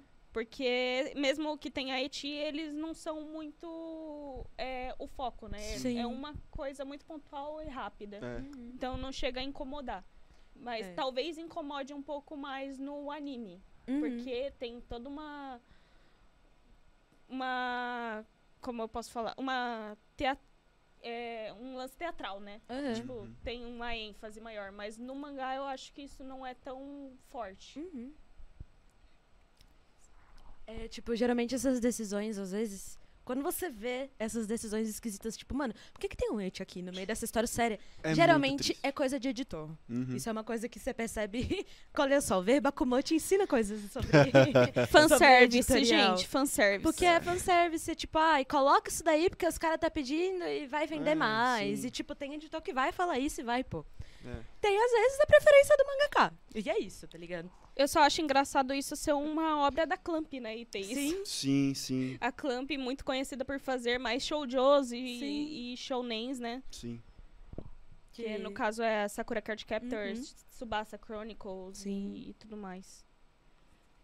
A Clamp falou, vamos fazer um negócio meio diferente. É, conseguiram, é bem da hora. é Uhum. bem E. Holic também, né? É Sim. da Clamp. Mas eu acho que, embora tenha é, essas obras, eu sinto como se a Clamp quisesse fazer para um público mais feminino, só que também mais adulto, Uhum. muitas, muitas vezes, né? Sim. Porque eu acho que as obras deles. Acho que a, a obra mais famosa que é Shoujo é a Sakura Card Captors, Sim. querendo Sim. ou não. Ah, tipo, eu, Sim. eu, eu colocaria Sakura Card Captors e Sailor Moon pau a pau, né? Sim, Sim. Acho que sim. Acho que, sim. tipo, talvez seja uma coisa meio de geração. Se você é um pouco mais velho, provavelmente Sailor Moon. É, Se você é um, tem a nossa idade, provavelmente Sakura Card Captors. Sim. É, é exatamente isso. Uhum. Porque, querendo ou não, é, eu assisti Sailor Moon, de fato, depois de adulta, né? Uhum. Acho que faz uns dois, três anos. Sim. Então, o que fica mais forte na nossa memória é essa Sakura Card Captors, Sim. que passou muito mais na TV quando hum, a Sim. gente consumia a TV, né? É, Nossa, é eu vi um monte. tipo, não lembro da história, não lembro da nada. Ah, eu Mas eu tinha os bem. figure action, eu adorava, achava uma gra... Eu adorava as roupas e as cartas, achava lindo. É, ali naquela época que a gente tava crescendo, assim, tipo, Uhum. sei lá, fim dos anos 90, começo dos anos 2000, a Clamp Uhum. era muito gigantesca, né? Sim. Tipo, faziam umas paradas muito maneiras, tipo, Uhum. o próprio Holic, Uhum. Tsubasa, é, são, eles eram muito, muito grandes. Sim. Elas, né? Sim, elas, eram elas. muito grandes. Aí a gente vai entrar numa. Esse esse eu achei legal das revistas, porque tem a Morning, aí tinha a Afternoon e Evening. Morning é manhã, Afternoon é tarde e Evening é noite. e aí eu vi o nome e falei, kkk, que tem três revistas irmã que o nome é assim. Mas eu achei muito bom. Mas E o engraçado é que a única que é realmente mensal é a Afternoon, né? Aham. E aí você tem as duas primeiras, elas são. Todas são da Kodansha também. Elas têm uma revista, possuíam, porque a Evening é uma revista falecida hoje em dia. Uhum. Mas ela faleceu recentemente. Caiu e Porque morreu. Kyrie morreu agora em fevereiro de 2023. Então foi, Foi nesse ano. Tipo, acabou de acabar, assim. Mas acho que é legal falar, porque é uma revista que acabou tem tão pouco tempo. Sim. Então, acho que, tipo, é legal falar pelo menos de algumas coisas que Uhum. estavam lá, né? E aí, quando a gente tem a Morning, ela é uma de periodicidade semanal. E ela tá em, teve sua primeira publicação em 82. Ele publicou Devil Lady, que era meio que uma. Não continuação, mas meio que spin-off de Devilman. Uhum. que a gente chegou a falar também já. É, que é um episódio que a gente fala de Devilman, É, Akira. políticas. É que é um título grande, assim. É. É, episódio cabeça. É. É o gente- episódio bem do político. Gabriel Bronho. Isso. e publica Vagabond. Que é foda também. É, publica T Sweet Home. Que, Que é o anime do gatinho. Que é o anime do gatinho. e também publica Cells at Work, o Cold Black, que é o. Spin-off de Cells at Work. Isso. É o Hataraku Saibou, se você tá mais acostumado com a palavra Uhum. japonesa. que Você tem como falar de situações mais sérias, né? Sim. Porque basicamente o Hataraku Saibou, que é como eu tô Uhum. acostumada a falar, né? É um anime sobre o funcionamento das células no corpo humano. Uhum. E, e eles abordam isso de uma forma muito realista e lúdica, né? Tanto que muitos professores é, em escolas estavam usando para explicar a aula de biologia. Uhum. E a, basicamente é o funcionamento das células em um corpo jovem e saudável. Que sempre foi saudável, né? Uhum. E o Code Black, que é o spin-off, ele trata do, do funcionamento dessas células em um corpo que nunca foi saudável. Um corpo mais, mais velho, né? Um fumante, é, uma pessoa que tem colesterol alto, gordura Uhum. no fígado, uns negócios muito louco. E tipo assim, é, quando você assiste o Hataraku Saibou normal, você vê que é um negócio do, tipo, é tudo colorido, tudo Uhum. lindo, maravilhoso, as células são felizes. É, Ainda tem um brilho nos olhos. tem o brilho nos olhos. E, tipo assim, mesmo que tenha muita violência por conta da, tipo, dos vírus e bactérias que é, invadem o corpo humano, tem toda aquela sanguinolência. No Cold Black, isso é abordado de uma forma mais tenebrosa, né? Uhum. Porque é tudo mais escuro, mais tenso, as células são grosseiras e escrotas, sabe? Uhum. Então, tipo assim, é, é algo mais adulto mesmo. Porque uma criança não vai querer consumir um Uhum. negócio desse. Mas é realmente muito bom. Eu indico tanto o Hataraku Saibou quanto o Cold Black. Uhum. Que ele, é, ele ganhou adaptação, mas ele também é muito bom no mangá. Uhum. Então, vale a pena consumir um pouquinho. Uhum. E aí você sai ainda estudado de biologia. Sim. e outra obra que também foi publicada pela revista que a gente quer falar mais um pouco é Vagabond, né? Sim. Que ela é- foi escrita e ilustrada pelo Takehiko Inoue. Uhum. Então, famoso, Famo- famoso mangaka que escreveu Zandanki, que escreveu Rio, que escreveu Muitas coisas É de muito boas. basquete, tem influência dele, provavelmente. O cara, ele, tipo, ele é nomeado pela Associação Isso. Japonesa de Basquete como, tipo, membro... tipo, ele ganhou Honorário. Membro Honorário. da... Membro por, honorário. tipo, ele ganhou vários prêmios por causa É. disso. Ele apresentou o basquete. Ele tem, tipo, inclusive, vários projetos sociais, assim, Uhum. tipo, bem da hora. Mas Vagabond é um mangá, é um mangá histórico, né? Baseado Sim. no, no livro do, do Miyamoto Musashi, que era. que era um Ronin, né? Uhum. E. E naquela parada do, do- do- das, das guerras do shogu, dos shogunatos e Uhum. tal, e, e esse cara tentando se tornar o, o homem mais forte sob o sol, sabe? Tipo, Uhum. e a jornada dele pra descobrir o que é ser o homem mais forte sob o sol, sabe? Uhum. Porque, como a gente tava falando, assim, de, tipo, há outras maneiras além da guerra, Uhum. é, ele vai descobrindo isso, sabe? Tipo, eu acho que de todos, todos os mangás que eu já li na minha vida, assim, não Uhum. tem nenhum que tem, tipo, um crescimento de personagem tão orgânico, tão bem feito e Uhum. tão... Tão, tão ritmado, sabe? Tão... Continua lendo Vinland. É, Porque também é muito bom. Eu quero eu saber. tô Depois, adorando. Eu tô quando você adorando. lê os dois, eu quero ver o que, que você vai achar. É, eu tô adorando. Não terminei ainda, tô ali no capítulo 50, tô achando foda. Uhum. Mas o é, é muito ritmado, assim, é Uhum. muito... Então, tipo, você conta essa história de um cara que, tipo... Ele quer desafiar um clã gigantesco no, em Kyoto pra se Uhum. tornar o samurai mais forte do Japão. E conforme a, a narrativa vai se desenvolvendo, você descobre que, tipo, porra, cara, por que, que esse cara tá tentando fazer isso? Uhum. Aí você descobre o passado dele, que ele vem de um, de um passado extremamente abusivo, assim, de uma Uhum. família extremamente abusiva, passando por situações muito muito complexas, Uhum. ele acaba, tipo, se tornando meio que um, um- um cachorro da- de rua, assim, que Uhum. ninguém... Todo mundo trata ele como, Uhum. como renegado, assim, sabe? E, tipo, a jornada dele, eh, se conectando espiritualmente consigo mesmo e com o mundo que cerca ele, que é Uhum. uma outra característica foda de Vagabond, um mundo Uhum. um mundo real, sabe? Um Sim. mundo rico, um mundo povoado, um mundo Uhum. com pessoas reais que fazem coisas reais. Ele vai se conectando com tudo isso, assim, consigo mesmo e com o que tá externo a ele Uhum. através desse negócio. E tem uns personagens absurdos, assim.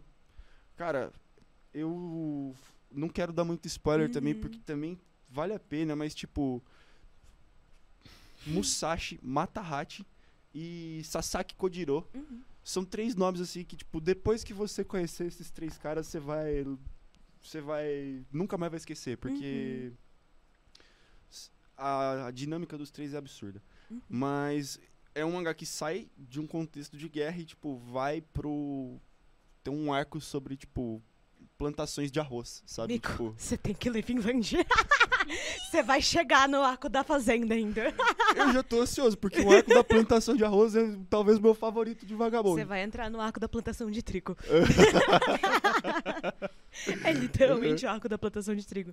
Que é o que tá rolando na segunda temporada Uhum. agora. Então, tipo, é então a gente tá notando os pontos em comum, que é um tema recorrente no- nos animes de Há Coisas Além da Você Guerra. vai trabalhar na fazenda pra criar caráter. Aparentemente é, o É. que todo mundo faz. É, pois é. Sai da, como sair da Momento guerra, a gente vai reflexão. trabalhar na fazenda. É, é muito bom. É muito bom. E assim, a arte do. O Takehiko Inoue é um Uhum. cara muito famoso pela arte Sim. dele. E a- aqui ele leva isso pro próximo nível, assim. Uhum. Cada quadro é um- uma tela, sabe? É tipo um negócio pra você parar e apreciar. Uhum. Eu, o, o último capítulo, assim, ele- o, o mangá não acabou ainda, ele Sim. tá em hiato, mas tem, tipo, um último capítulo do que foi produzido até agora. Aham. E, cara, é uma viagem que, tipo, o Inoue basicamente desconstrói o que é um mangá e, tipo.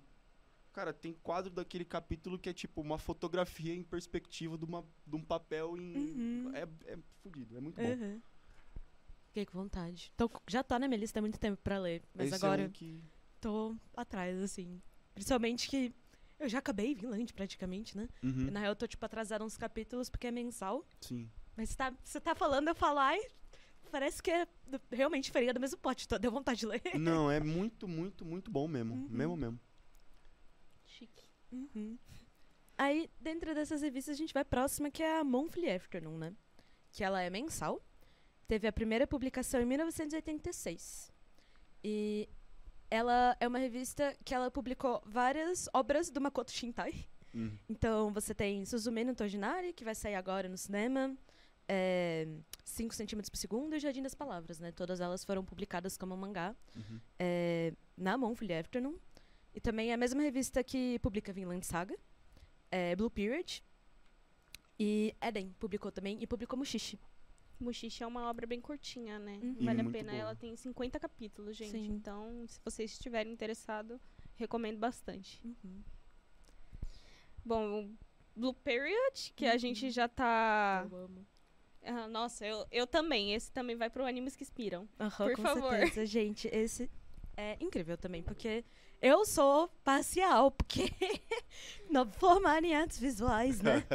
E, tipo, a minha Você Jornada- se identifica mais, Eu né? me identifico muito com a Yatora porque a jornada dele com arte é muito parecida com a minha jornada com arte. Uhum. Tipo, de descobrir que queria começar a trabalhar com arte longe depois, bem no final do ensino médio, assim, eu fui saber no cursinho.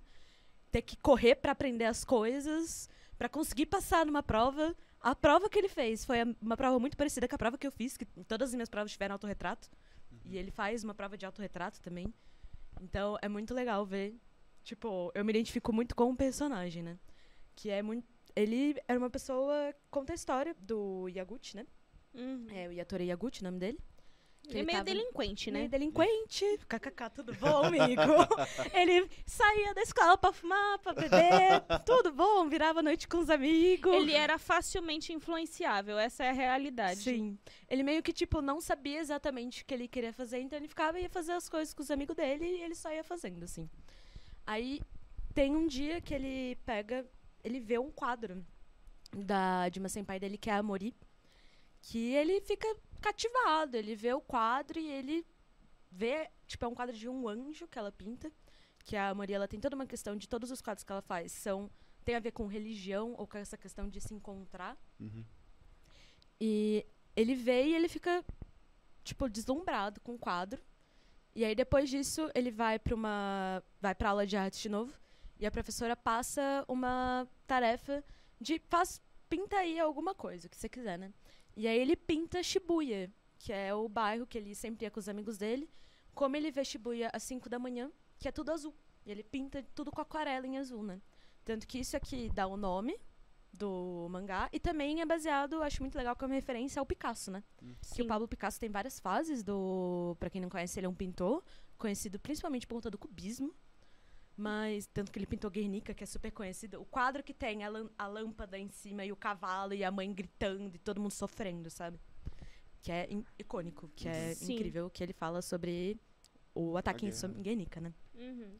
Então, é muito legal que ele é um pintor que teve várias fases durante o- a carreira dele. Pra quem não sabe, o Picasso também já foi pintor realista. Sim, Então, no tipo assim, começo. é um negócio meio.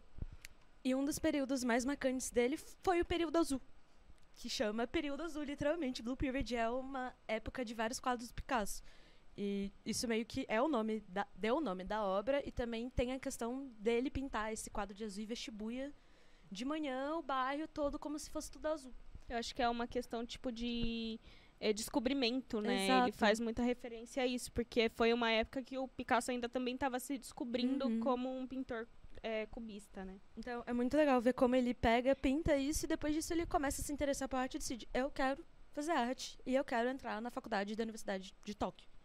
E ele começa a estudar e você passa o mangá acompanha a evolução dele, ele passando por todo esse trajeto, é, estudando na escola, tipo ele tentando falar pros pais dele que ele quer fazer arte, porque é uma carreira que dificilmente seus pais vão apoiar, né? Uhum.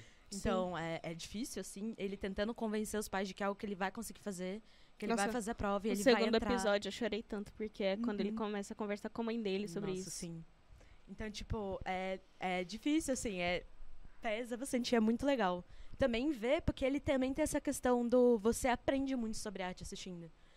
Eles falam sobre composição, materiais, como que você faz, por que, que uma coisa dá certo ou não, o que, que faz uma obra de arte ser boa ou não ser boa. Por que, que você olha isso e você fica mais engajado?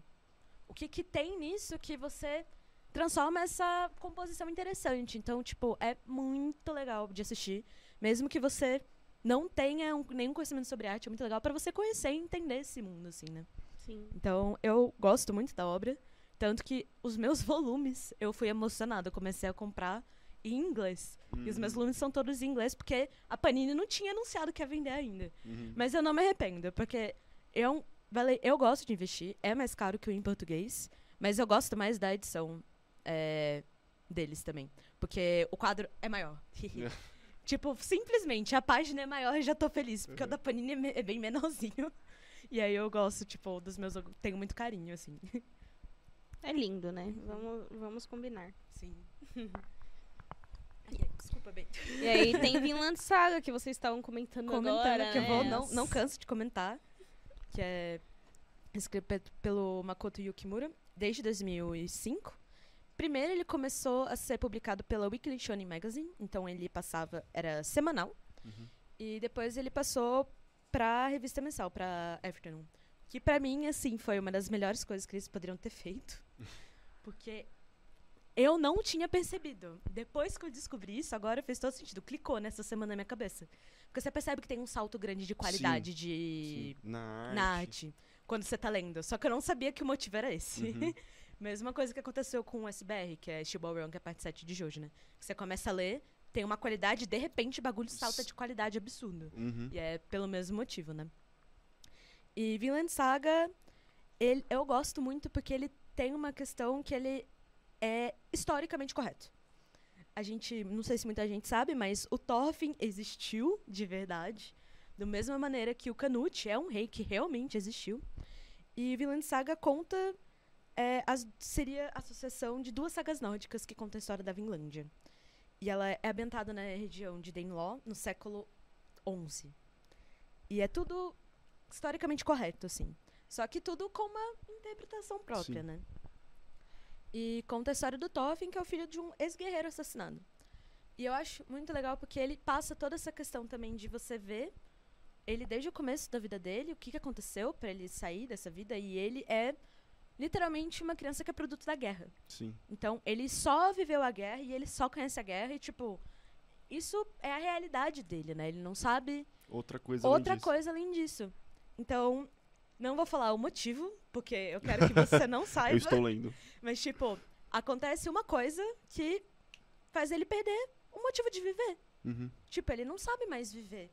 Ele não tem mais motivação pra viver. Tanto que é isso que a gente começa a ver agora na segunda temporada, que tá sendo saindo ainda. Tá sendo animado pela Mapa, né? Pela Netflix. Mas conta a história dele tentando achar um motivo pra viver. Porque tem vários momentos que ele fala: Eu não sou feliz, eu nunca fui feliz na minha vida, eu nunca tive um momento de felicidade. E aí tem um cara que tá, tipo, é, pegando e cortando ele, porque ele vira. Spoiler, ele é escravizado. E aí ele tá cortando ele, tipo, meio que tirando uma com a dele.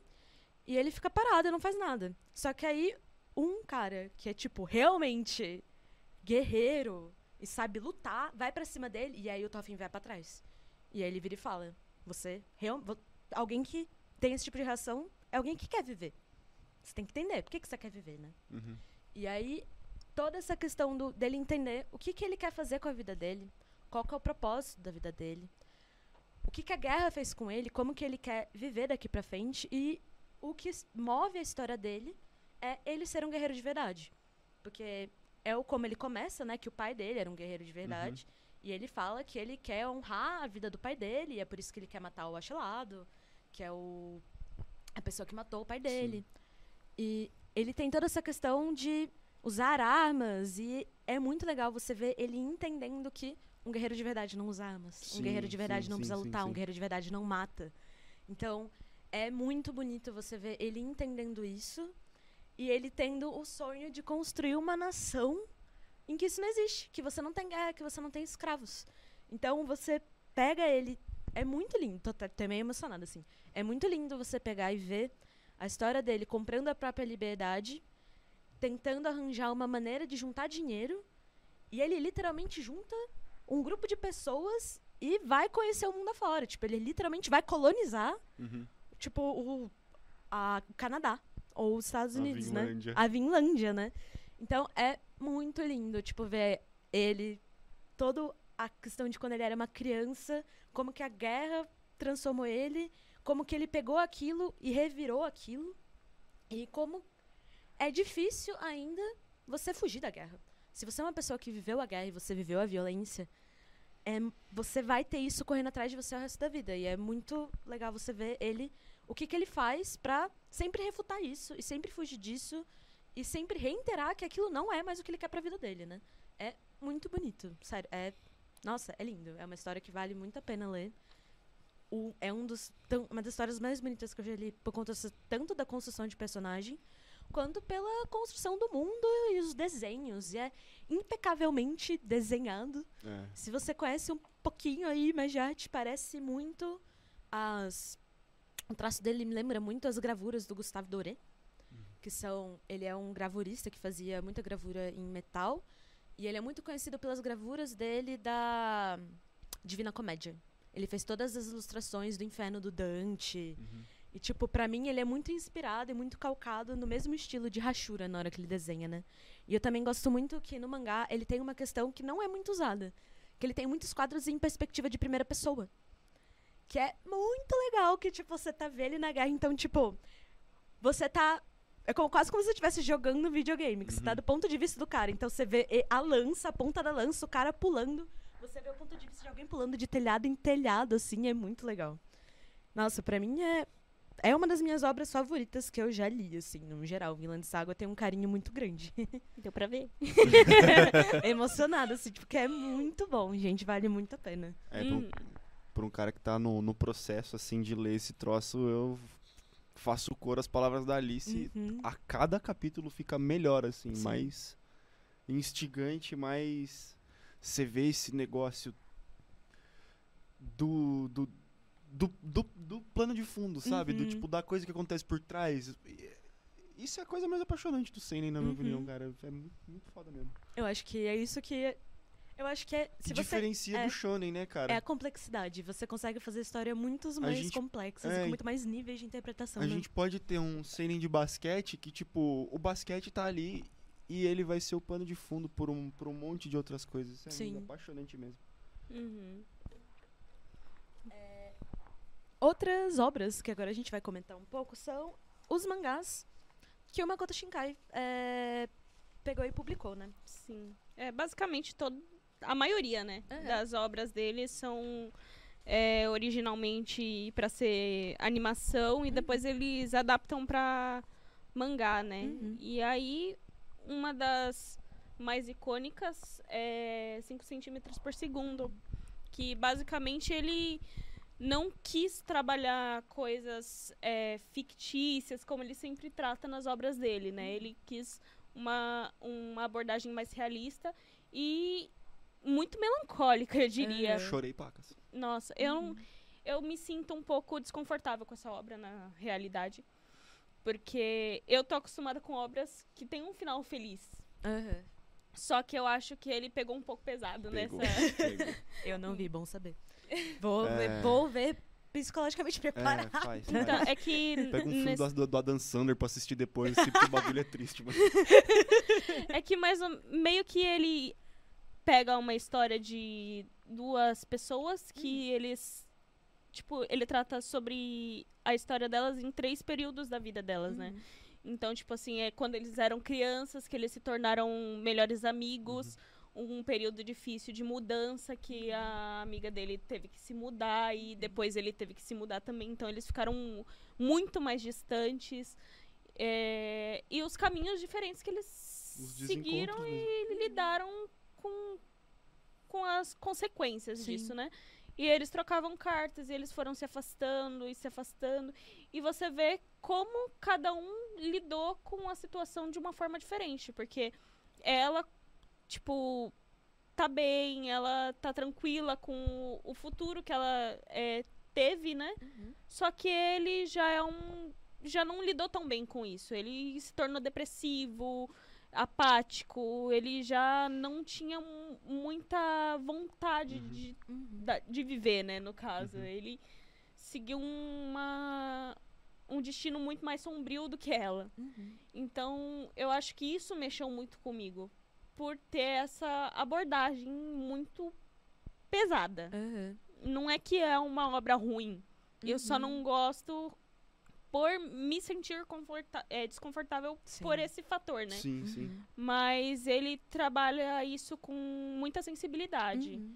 É, Eu, não é porque é uma obra que eu não, não simpatizo que não é incrível. É uma obra incrível, Uhum. muito bem animada. Tem muitas cenas que elas são muito enfáticas e que elas demonstram muito é, o sentimento de cada um, né? Uhum. Então, é, se você é fraco, não assista. É, é.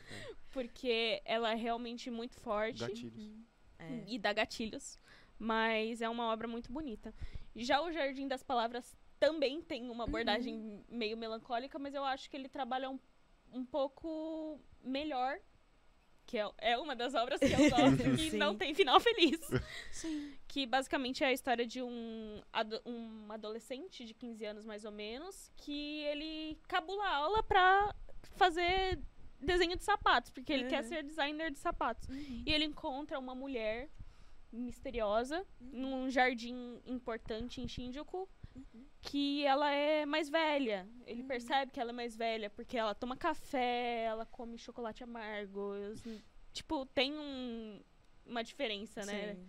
Toma cerveja e os Uhum. negócios tudo, né? E ela também tá ali por conta de problemas pessoais, né? Ela é um pouco. é, ela tem, tem questões que faz com que ela fuja do trabalho dela. Uhum. E a reviravolta é quando ele descobre a, a identidade dela, digamos Uhum. assim. E isso eu, eu não vou dar spoilers porque é a parte mais importante da história. Uhum. Só que você percebe a profundidade do assunto é na finalização, porque eles não podem ficar juntos. Não.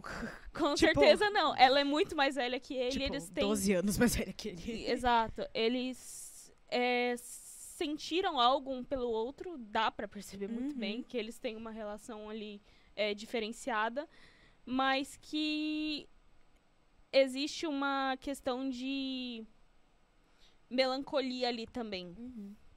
Só que é muito sensível. Eles Uhum. seguiram é, caminhos diferentes porque eles escolheram dessa forma. Uhum. No, no outro caso, não foi assim. É meio forçoso. Assim, é, tipo, a vida fez isso com eles. Isso. Então, tipo assim, é, é bonita a finalização. Ele realmente faz sapatos que ele prometeu pra ela Uhum. e deixa onde eles sempre se encontravam. Uhum. É, é uma obra que eu chorei muito. Aham. A trilha sonora, linda, Uhum. perfeita, nunca errou. então, tipo assim, é, assistam. Eu Uhum. não sei ainda se ela estava está no catálogo da Netflix, mas Uhum. eu vi na Prime. Hum, tava no, quando eu vi, tava no catálogo da Netflix. Sim. Mas não sei, mas eu onde não sei tem se agora. eles trocaram ou se tem nos dois, que eu acho um pouco suspeito. mas eu vi que tem no catálogo do Prime. Uhum. É, aí, desse trio de revistas, eu acho que eu queria só comentar que a Evening, que ela era quinzenal, foi publicada entre 2001 e 2023, ela foi a que publicou Kindite Case Files, né? Então, ela publicou, ela fechou, mas a maioria dos títulos não são muito, a gente não conhece muito aqui, mas publicou um dos mangás serem mais vendidos, tipo, da história, né? Então, acho que tem que ser falado. É. Muito importante. E aí a gente vem pra última revista que a gente vai comentar sobre, que é a Weekly Young Jump. Que ela é revista, ela é semanal, da Shueisha. Ela começou como uma revista quinzenal em 79 e passou a ser se- é, semanal em 81. Ela já teve duas irmãs de publicação mensal, que era a Monthly Young Jump, que mudou de nome para Miracle Jump, e foi suspensa em 2017. É uma confusão de nome. hein? Exato. e aí, hoje em dia, tem um site spin-off da revista, que o título é Tonari no Young Jump, que é onde é publicado One Punch Man. Caralho. Exato. que é um remake da série do One e hoje em dia é desenhada pelo Murata, né? Que é Sim. Deus Absurdo. absurdo, gente. Tipo, a qualidade do desenho dele é absurda. o é, mangaka. é o mangaka. Apenas. Ele é bom, ele é bom. E a revista publicou muitos títulos conhecidos, assim, né? Publicou Gantz, publicou Oshinoko, que também é do mesmo autor de Kaguya-sama, que também é publicado na revista, foi publicado, né? Publicou Shadows House, Real, que é do, do, Do do, Inoue. Shadows House é uma obra legal, hein? Sim. Que a gente comentou sobre ela. Acho que a gente dia. chegou a comentar, mas não lembro. Por que, é o contexto? da- São pessoas que têm sombras que ser... é, Uhum. tipo, as sombras são donos das pessoas, tá Dos seres humanos. É, É, é, é uma brisa é assim. bizarro. Você começa a ver, você fica tipo, mano, o que que tá acontecendo? E essas sombras soltam fuligens e s- as- se as pessoas que são as bonecas, elas não fazem a limpeza direito, aí Uhum. elas viram um parasita que destroem tudo e Ah. come tudo. É um negócio medonho, Aham. assim. Eu acho que vale a pena citar, porque é uma obra muito É legal. melhor trabalhada do que Promise Neverland. Sim, com certeza. E, é um, Hum. e tem um contexto que é, lembra bastante, tipo, Sim, é são crianças numa casa tentando descobrir o que que tá acontecendo numa situação muito esquisita que você tá o tempo todo, mano. O que que tá acontecendo? Uhum. Que isso aqui não tá certo. Tipo, Uhum. isso não é normal, não é possível. Eles estão no mundo real, é um É mundo que, tipo fantasioso. assim, Qual que é o contexto? Você fica o tempo todo se Uhum. questionando, que é As bem legal. crianças, elas são colocadas dentro dessa casa, só que elas não sabem que, a- são- que são crianças, de fato. Uhum. Meio que a memória delas é apagada. Uhum. E meio que. É, elas acham que elas são bonecas, só que elas sentem fome, elas Uhum. sentem dor e tudo mais. E meio que elas servem de receptáculo pra aquela sombra, tá ligado? É, Uhum. então, Caraca. Elas É precisam uma ter a brisa. Cara, personalidade. elas precisam ter a personalidade daquela sombra Uhum. pra poder é, ser compatível com ela, porque querendo ou não, é, elas vão ter que ter uma sincronia pra sombra dominar o Uhum, corpo dela. uhum. É bizarro. É é muito legal. medonho e tipo assim, as sombras mais jovens e as crianças, elas não sabem disso. Hum. Elas acham que aquilo é daquele jeito porque é. Uhum. Mas os adultos sabem como funcionam as coisas. Sim. Então, tipo assim, Então também é legal você ver como algumas das crianças criam relações com as sombras. Uhum. Então, Sim. tipo, tem sombra que trata o boneco como se fosse um boneco, como se fosse um escravo. Uhum. Tem sombra que gosta do boneco e quer continuar. Tipo, a personagem principal, ela. A boneca chama. Ela chama ela de Emily. E é meio que assim. É Emilico. Isso, Emilico. Emilico. Então, tipo, você pega as duas e elas se dão bem. Tipo, a sombra dela não quer que, a, que ela vire uma boneca, ela quer que ela continue tendo consciência. Elas são amigas mesmo, assim. sim. Então, tipo, é legal você ver também como que as sombras têm personalidade própria, os bonecos têm personalidade própria, e você tem cada um, tipo, meio que. Cada um se comporta de um jeito e lida com essa situação de o que, que vai acontecer com a memória, o que, que vai acontecer com essa pessoa de uma maneira diferente, né? Sim. E elas percebem que, embora se tenha muita pressão pra elas terem uma sincronia e mesma personalidade, isso é uma coisa impossível. Uhum. Uhum. Porque cada um desenvolve suas relações de uma forma. Então, Uhum. tipo, nem sempre vai dar certo o que Uhum. eles querem. Sim. Então, eu acho que o questionamento começa a partir daí mesmo. né? Uhum. É muito legal, tipo, é, eu vi quando tava saindo o anime. Hum. E aí, tipo, parou tem um tempo. E é, a abertura é muito legal. Eu gosto bastante. É. A abertura e a Bonita. engine são muito bonitas. Bonita. Não, não vou pegar pra ver, porque vocês me prenderam. Isso eu não conheço. Vocês me prenderam mesmo. É, a revista também publicou Capitão Tsubasa, Zetman, Gantz, Tokyo Ghoul, Golden Kamui e Chojin X. Pra quem não sabe, é o do mesmo autor de Tokyo Ghoul. É, foi, tem, acho que foi publicado durante uns dois anos. Não sei se acabou, se tá em... é, acho que tá em ato Uhum. no momento.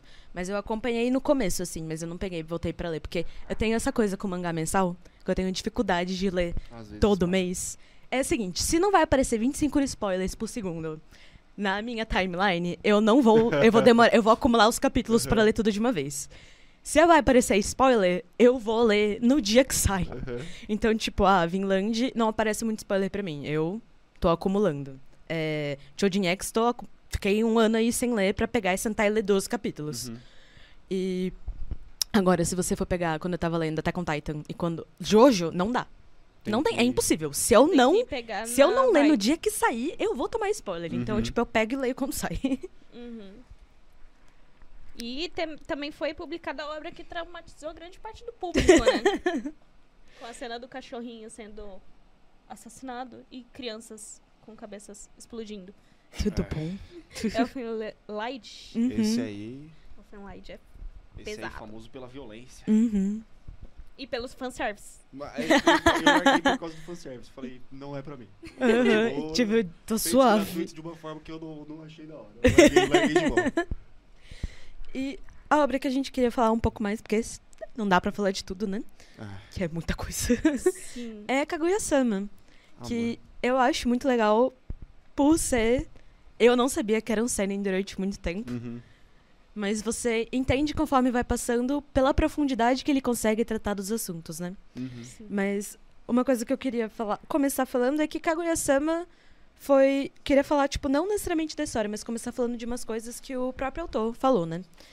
Que ele é baseado na história do conto do contador de, cortador de bambu, que é a história da Kaguya Hime, Uhum. que é inclusive o conto da princesa Kaguya, pra quem não. Que a gente, Que a gente falou falou no- sobre isso Exato. no Estúdio Ghibli. Acho Exato. que segunda parte? Isso, na parte. segunda parte. É, então, todos os personagens são derivados, e, tipo, dessa história. Então, é muito legal ver como que ele interpreta a questão da Kaguya Hime ser a princesa intocável, que não entende a sociedade que ela vive, que ela chegou nesse lugar, e ela vai quer ser levada pra lua no final. Então, é legal ver como ele troca essas analogias e tipo, ah, como que ela é então? Então a Kaguya é meio que uma princesa porque ela é extremamente rica de uma família muito influente, não sabe interagir socialmente porque criaram ela desse jeito. E a questão dela ser intocável e ser levada pra lua é porque a família dela não quer que ela fique no, no mundo mundano das pessoas. Não mais que nós, né? que não faz parte de um conglomerado de, tipo, questão de meio que Elite, nobreza, né? a Sim, elite. é, não- Exato.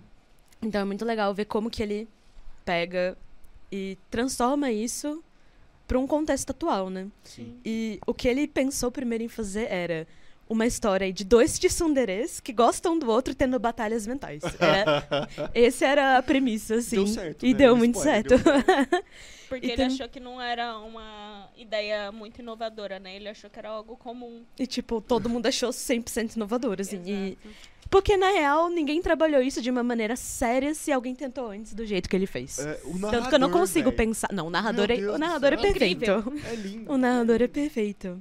E é legal como ele pega no começo que a Kaguya e o Miyuki inicialmente têm a mesma personalidade, o mesmo processo de pensamento. E aí, conforme vai passando, você vai diferenciando cada um dos dois e você vai aprofundando como que cada um dos dois é e por que que cada um dos dois tinha aquela personalidade no começo da obra. E ele meio que faz esse paralelo com muitos personagens dentro da obra. Todos eles começam como personagens meio que estereóticos e rasos Genéricos. e genéricos e você vai aprofundando e entendendo cada vez mais, entrando melhor na história deles, né? Uhum.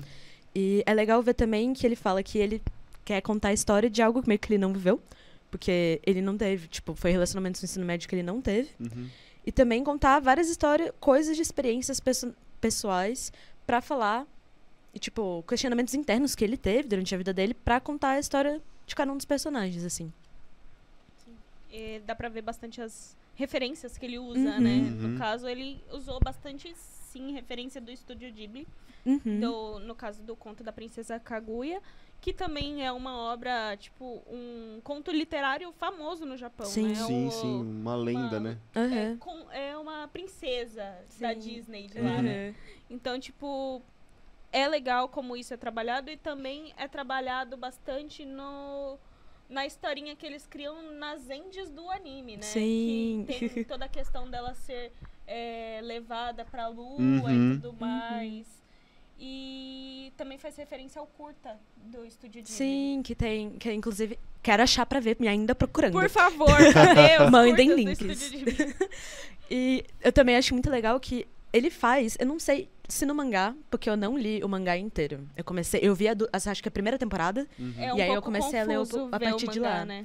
E não, eu acho legal que tem referências, tem referência de Monogatari. Eu amo a referência de Tem, Monogatari. tem, Que tem. tipo, é, a Tika, tipo, falando com o Milk, ela com o lápis, a caneta, eu vou até pegar, porque não tem como. A Tika é maravilhosa. Ela pega, eu adoro a Tika. Pega a caneta e fica com a caneta que nem a Tsubasa. Aham.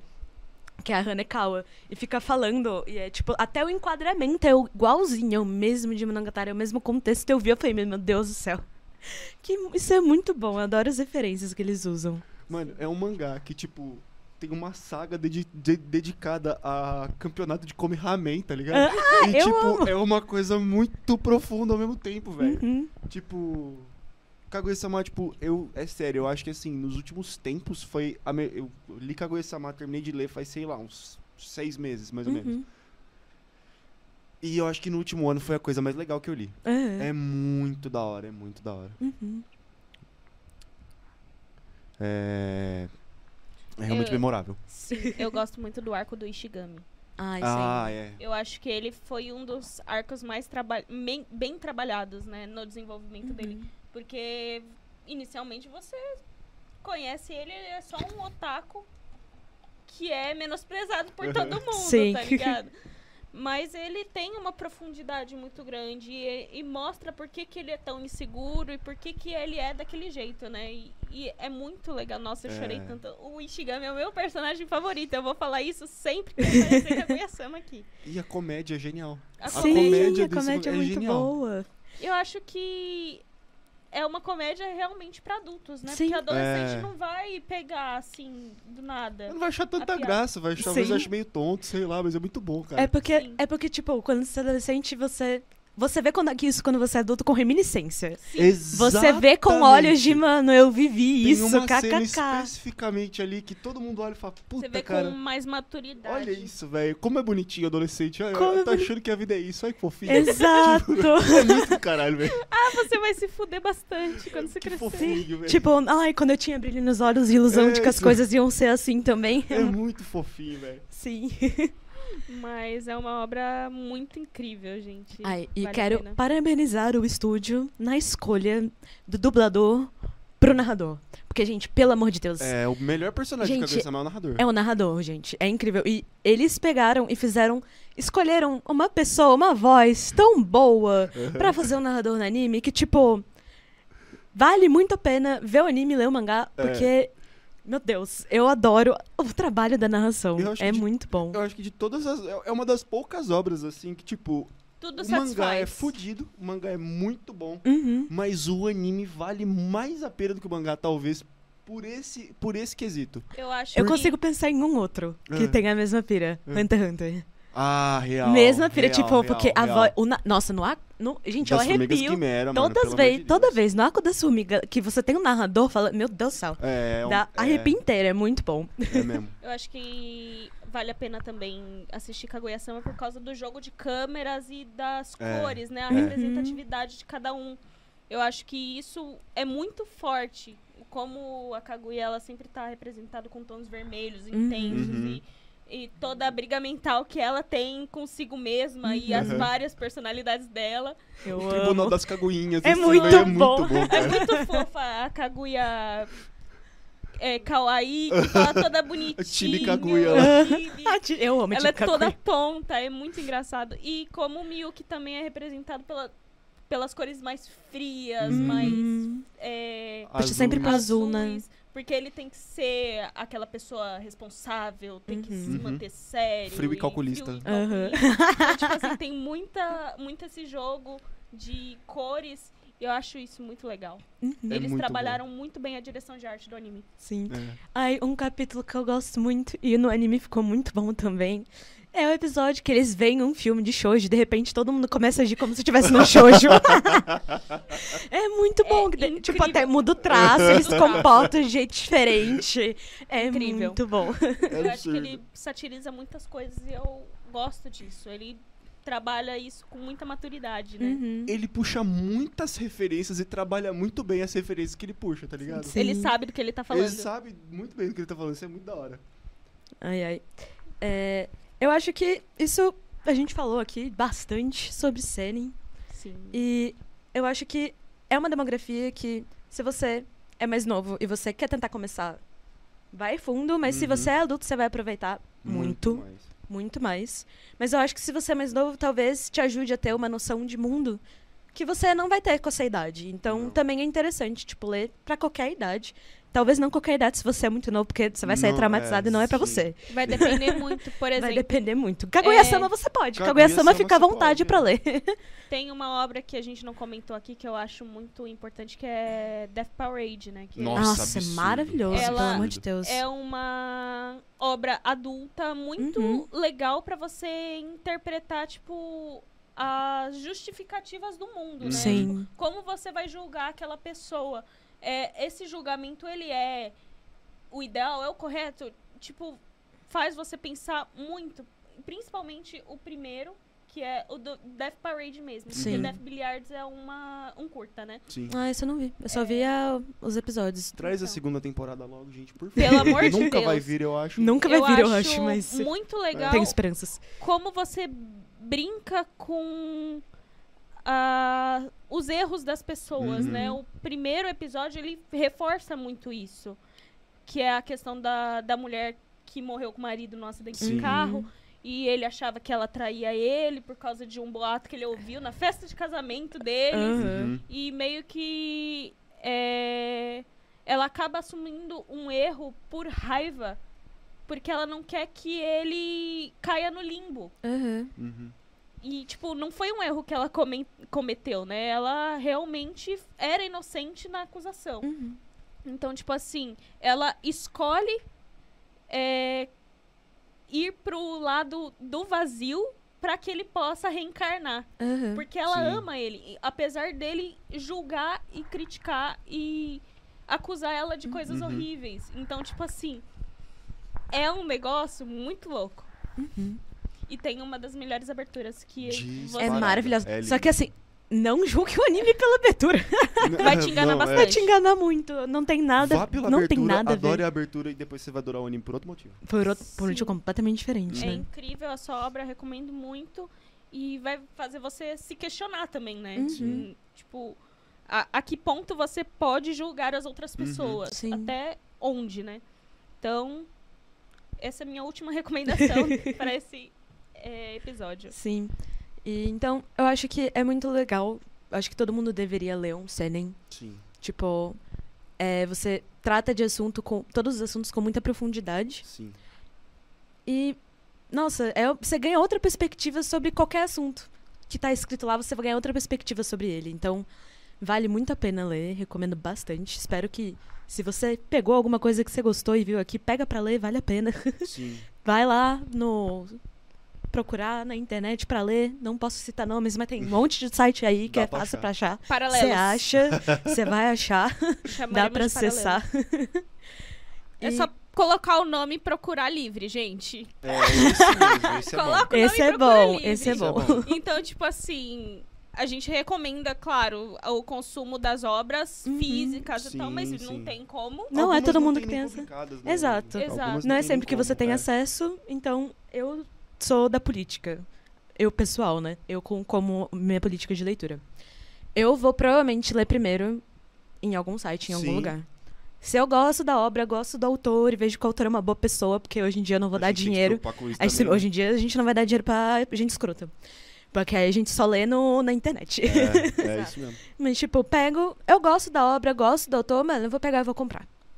Aí Vale eu vou investir porque eu quero incentivar o mercado, eu quero que venham mais obras, eu quero que licenciem mais obras pra cá, eu quero que venha mais coisa. Mais Então, gêneros é. diferenciados. Então, é isso, né? E incentivar o mercado, literalmente incentivar o mercado, porque a gente tá Uhum. vendo, tipo, de 10 anos pra cá, uma, Aumentou um salto bastante. de qualidade nas publicações absurdo. Vocês não Uhum. têm noção do que era Cresceu antes. muito o público, né? Então Muito, eles é. precisam ter Uhum. essa demanda, né? Sim. Ai, ai.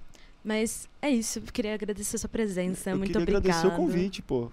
Sempre um Obrigada, prazer. Prex. Foi um ótimo episódio. Sim, muito obrigada por ter vindo falar de série com a gente.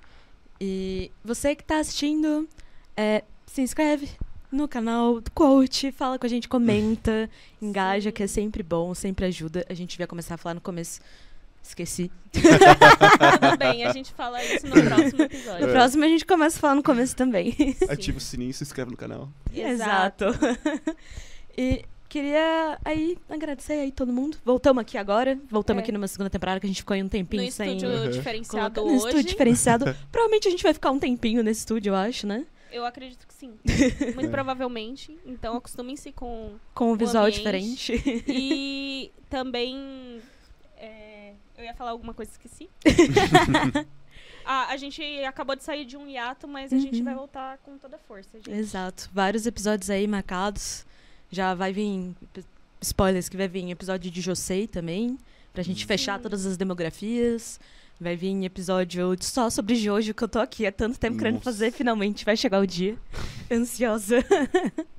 e aí, muita coisa marcada e muito assunto pra gente falar ainda. E obrigada aí, você que tá assistindo até o final, que sempre ajuda. É uma das melhores coisas que você pode fazer pra apoiar a gente. E até semana que vem.